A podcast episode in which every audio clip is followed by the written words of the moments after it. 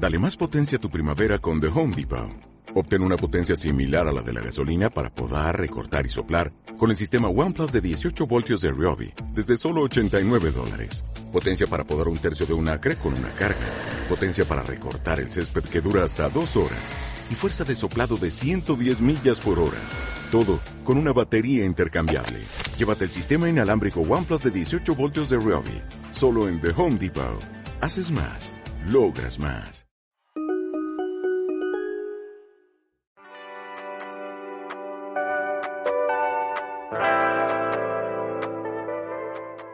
Bienvenidos, bienvenidas y bienvenides a un nuevo episodio de Tres Pibas.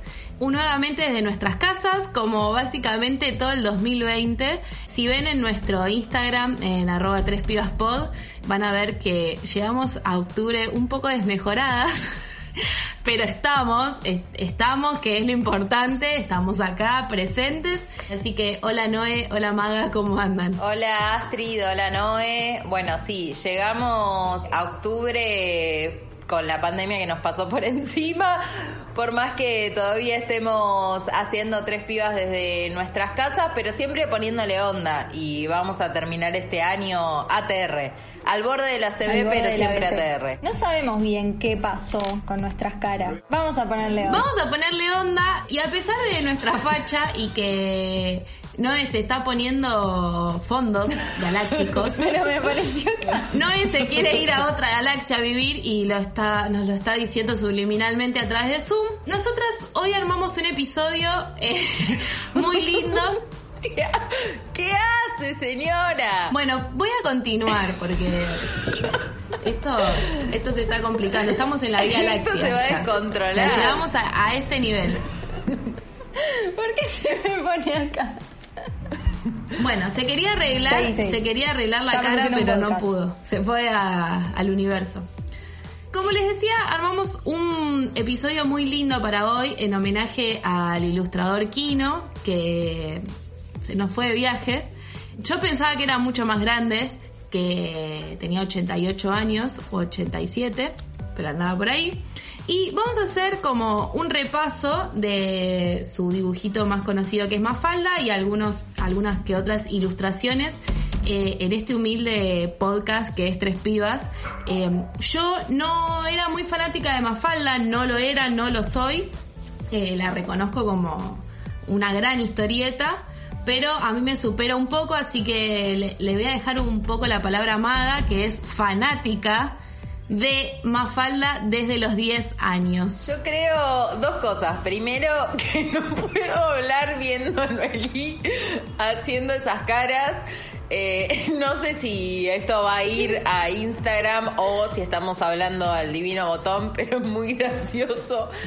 Y por otra parte creo que Noé debería tener al lado de ella eh, unas, no sé, unas lentejas o algo para ir tirándole a Benja cada vez que interrumpan el podcast. Unos pochoclos. Eh, Me gusta porque es como que me voy transformando. Sí, te vas ¿viste? haciendo como medio alien. Pero el episodio se trataba de. Eh, sí, volvamos. Volvamos al episodio de Tres Pibas.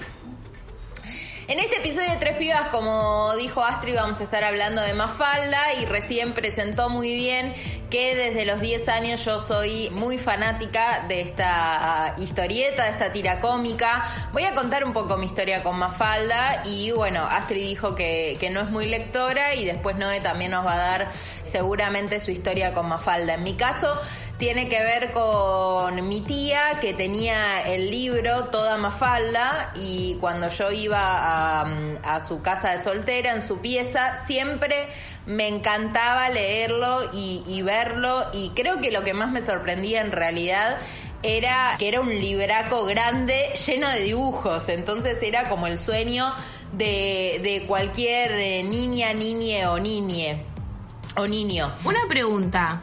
¿Vos a los 10 años entendías lo que decía Mafalda o te gustaba leerlo? A mí me gustaba un poco su actitud irreverente y esta cosa de que ella siempre le llevaba la contra a todo el resto de los personajes. Todavía no la entendía en profundidad. Para mi cumpleaños entonces, después, eh, esta tía, que es la esposa de mi padrino, me regaló toda Mafalda. Poniéndome la dedicatoria que ellos pensaban que yo era un poco más faldita, porque también eh, salía con ciertos comentarios o, con ciertas cosas que por ahí no eran tan de mi edad, sino que, parecían un poquito, no, no sé si más avanzadas, pero como que quedaban graciosas eh, en una niña. Las respuestas. Esas respuestas y esa salida que tenía. Por ejemplo, eh, a, mí nunca me gustó la sopa y era muy fanática, de, todavía lo soy, de los sándwiches de longaniza. Entonces era como media esa cosa de que una nena de 10 años a la que le gusta el sándwich de longaniza y que te pida eso, es rarísimo. Te pide un chocolate o te pide un huevito de la marca que todos conocemos con leche. No te pide un sándwich de longaniza.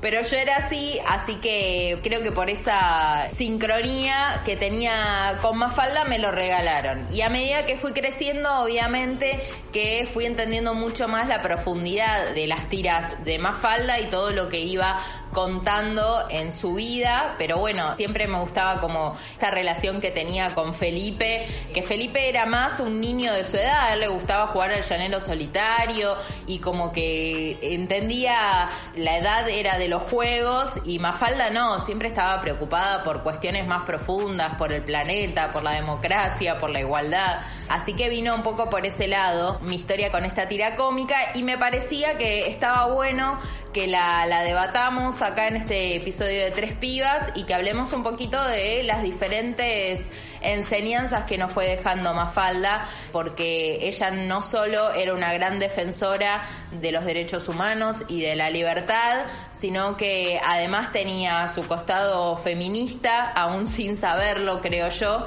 su costado de ambientalista y conservación del planeta, y tenía unos personajes que lo acompañaban que iban hablando de diferentes cuestiones como la crítica al capitalismo, que estaba en la forma de mano y esta cosa de estar siempre pensando en el dinero, o en la famosa Susanita, que después quedó como un dicho popular, que era aquella mujer cuyo último deseo en la vida era formar una familia y, ser madre, y hasta tenía un poco más eh, de, liberalismo en libertad, que era más de izquierda todavía que más falda y buscaba como una igualdad en todo el mundo. ¿Y vos, Noé, cuál era tu, eso, cuál era tu acercamiento a Mafalda? Siendo la hermana de Maga, ¿no? Que ya era Mafalda. Ella era Guille. Yo era la hermanita de Mafalda. Mi acercamiento fue justamente en lo que estaba contando ella cuando le regalaron ese libro. Ahí fue la, primera y fue las únicas veces que tuve un acercamiento, o sea, en lo que vi cuando era chiquita, pero la verdad es que no, no me llamaba tanto la atención porque yo era de una generación posterior en la que no veía el color. ¿Dónde estaba el color? Eh, así que no me llamaba tanto la atención. Nosotras somos más de Reina Rich que cantaba color. Claro, necesitaba el color. Pero bueno, obviamente que después con el paso del tiempo, nada, siempre ves cosas relacionadas a Mafalda porque tiene viñeta para cada momento de la vida también. Y son cosas que siguen muy vigentes. Entonces, cuando vas creciendo también vas viendo el sentido del mensaje que se transmitía y la importancia. Lo que yo pienso un poco más allá de Mafalda, que ya sabemos, o sea, todo lo que ideológicamente conlleva, parece que Kino fue como el único ilustrador de la época en ponerle eh, una voz poderosa a un personaje femenino, que encima era una niña.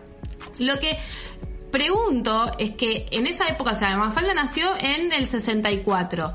La gente era consciente de que quien lo estaba diciendo era una niña o, bueno, les gustaba, lo leían, hacían la reflexión que te invitaba a hacer la, la cada tira cómica, pero ¿eran conscientes de lo que pasaba? O sea, ¿eran conscientes de lo que estaban diciendo?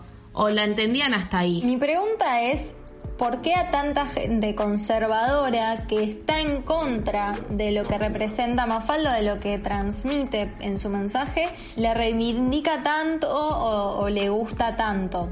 porque acá no hubo grieta en, como en el homenaje a Kino y a Mafalda, que es su personaje más conocido. No, y mismo, no tanto capaz gente conservadora, pero sí gente que te dice yo soy apolítica, a mí no me importa la política, yo no me interesa ir a votar o qué sé yo, y de repente los escuchás que son fanáticos de Mafalda. Entonces, ¿comprendían que Mafalda tenía todo un trasfondo político o se quedaban más en una niña rebelde que hubieran querido ser en su infancia? Para hablar un poco del surgimiento de Mafalda, me parece importante, Astrid recién decía el año de, de, la primera publicación, al poquito tiempo sucedió el Mayo francés y creo que Mafalda representa un poco esos ideales que se estaban poniendo en juego en esa Francia idealista, revolucionaria, donde el arte era la respuesta.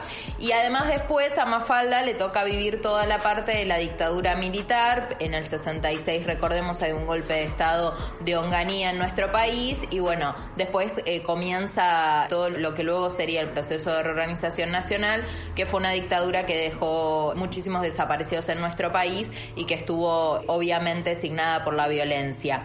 Entonces, en todo ese contexto aparece esta Mafalda haciendo estas críticas a todos los sistemas violentos, defendiendo los derechos humanos, reivindicando la porque Mafalda, si hay algo que fue, es eh, una demócrata desde sus inicios. Eh, surge en todo ese contexto, pero me parece que no se puede evaluar lo que, lo que sucedía en esa época, sino verlo en retrospectiva. Yo creo que en ese momento no se daban cuenta que estaba diciendo un personaje femenino, que también fue muy importante, ni la cualidad o la calidad de las cosas que estaba diciendo Mafalda. Yo creo que lo logramos ver en perspectiva una vez que regresa la democracia al país y nos ponemos a leer las tiras de Mafalda y ahí vemos bien lo que ella estaba queriendo representar desde su lugar y cómo estaba viendo al mundo en decadencia en diferentes sentidos. También hay que mencionar que obviamente eh, en la historieta y en la historieta argentina el papel de la mujer siempre fue el de acompañar a una contracara masculina más que como protagonista.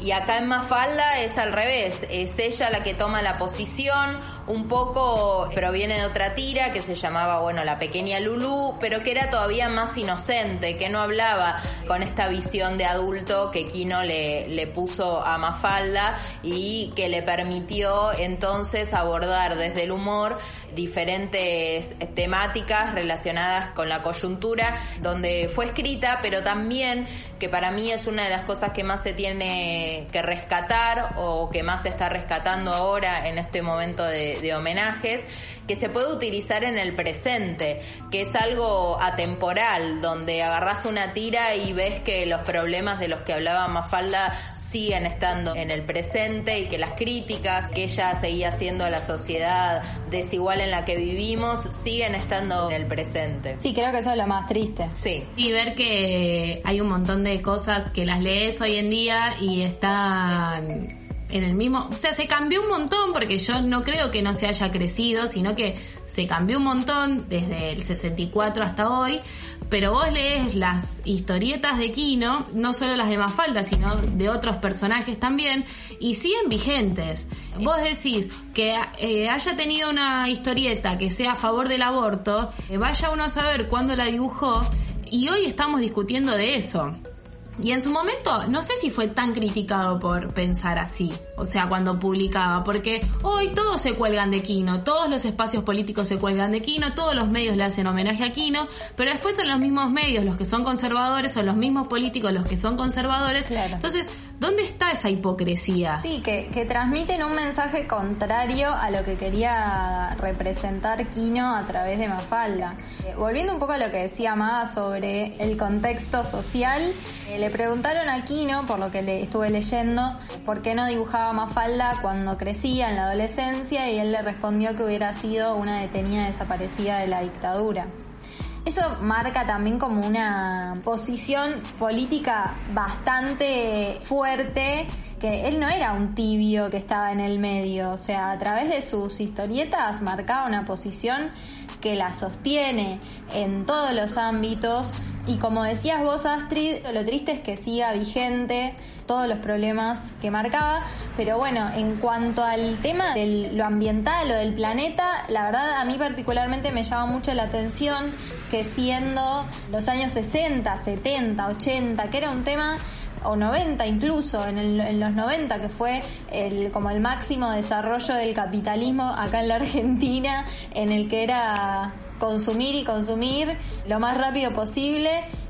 La verdad a mí me sorprende mucho que alguien ya estuviese hablando sobre el deterioro del planeta o sobre la importancia de cuidarlo y que parece como que a nadie, no sé, como que pasó desapercibido. Desapercibido por el costado. Yo creo que esa es una de las razones por las que Kino es tan recordado y por las que se lo va a seguir recordando en todo el mundo.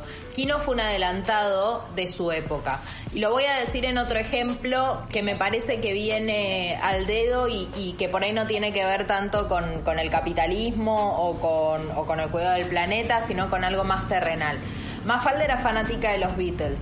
Pero la tira cómica empieza en el 64. Los Beatles todavía no eran lo que hoy consideramos que fueron precursores en la música. Todavía no había llegado la Beatlemanía no habían salido los mejores CD de los Beatles. Eran incipientes estrellas de la música. Y Mafalda ya los considera referentes en su vida. Eso es la visión adelantada y completamente inteligente de Kino. Y me parece que ahí también está la explicación de por qué no recibe críticas o por qué es tan elogiado. Porque vos podés no estar de acuerdo con lo que dice Kino a través de cualquiera de sus historietas o mismo desde Mafalda, que es lo que, lo que estamos hablando en este episodio. Pero lo hace con tanta inteligencia y con tanta sagacidad y con tanto humor que termina llegándote igual por más que en el fondo el mensaje no sea tan cercano a tu pensamiento como puede llegarle a pasar a mucha gente. Y si es cercano a tu pensamiento, te agarra lo que me pasó a mí, este amor y esta adoración. Esta identificación también. Esta identificación con Mafalda, con la posibilidad que tuvo ella de decir cosas que nos gustarían decir a todos y a veces no encontramos las palabras. Otro último punto que me gustaría rescatar es sobre el feminismo de Mafalda que se ve muchísimo en eh, su deseo de separarse de su mamá. A mí la verdad que el personaje de la mamá de Mafalda es un personaje que me da lástima viéndolo ahora en retrospectiva, porque es una víctima del patriarcado en su mayor esplendor. Eh, recordemos que es una familia que cumple los mandatos de ese momento en el que fue escrito y los mandatos que todavía están vigentes en la sociedad de un hombre trabajador y proveedor y una mujer ama de casa pero que bueno, Kino la muestra no como una ama de casa feliz, sino como una ama de casa sufrida, porque siempre está llena de quehaceres para hacer, de ropa para planchar, de tener que ayudarla con las tareas del colegio, mientras al padre por ahí se lo muestra leyendo el diario, la madre siempre está en la cocina, cocinándole la famosa sopa que a Mafalda no le gustaba.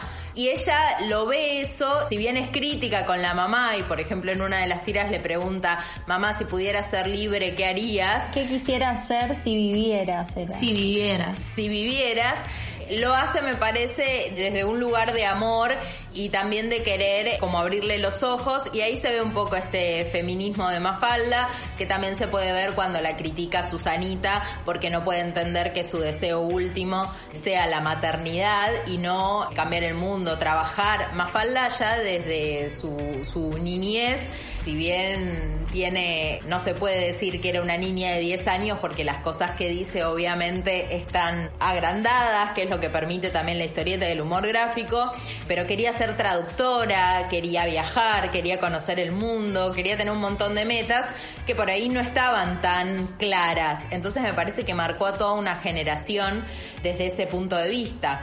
Y también el personaje de Susanita, que si bien sería el típico estereotipo de la mujer igual a madre, es una Susanita que reivindica ese deseo, su deseo de ser madre y de formar una familia. Entonces también tiene una parte de feminismo de plantarse y de luchar por sus deseos, que al fin y al cabo me parece que es lo que el feminismo trata de luchar, que cada mujer pueda cumplir o conseguir su deseo sin que nada se lo imponga desde afuera, ni el patriarcado, ni el Estado, ni ningún tipo de presión social, sino desde lo más íntimo y profundo de, cada ser humano. Bueno, me parece que ahí está la gran diferencia entre el personaje de la mamá de Mafalda y el personaje de Susanita, que marca el cambio de generación.